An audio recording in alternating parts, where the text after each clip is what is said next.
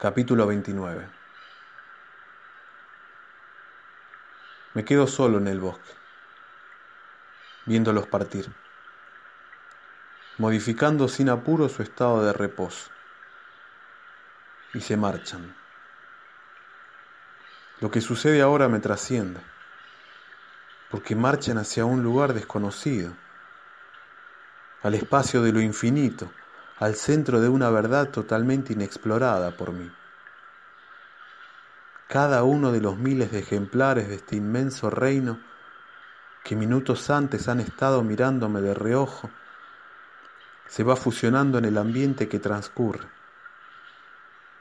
Parecen entrar a una dimensión transparente, porque cada textura, cada color que portan y cada movimiento que ejecutan con su marcha logran ensamblarse a la perfección con la imagen del bosque que tengo ahora frente a mí. Cada microscópica pieza que conforma este paisaje queda desnuda en este instante y los veo ingresar a un cuadro viviente, integrándose mágicamente en la composición. Corro tras ellos cuando logro despertar de este estado de asombro y perplejidad una fuerza interior se apodera de mis impulsos, conduciéndome en línea recta tras las sombras que se van arrastrando por el suelo, vestigios de una presencia sobrenatural que quiero tontamente alcanzar.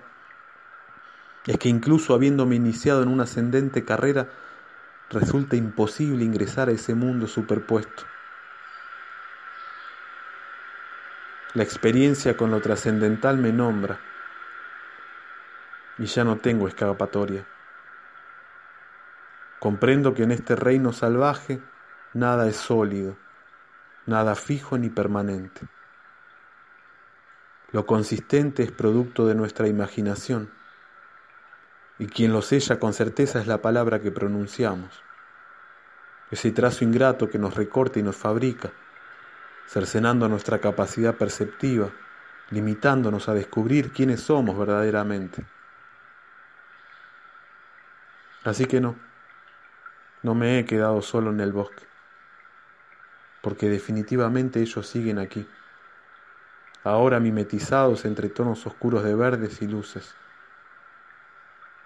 Y definitivamente no son ellos los que han desaparecido, soy yo. Y eres tú, el que aún permanece ausente.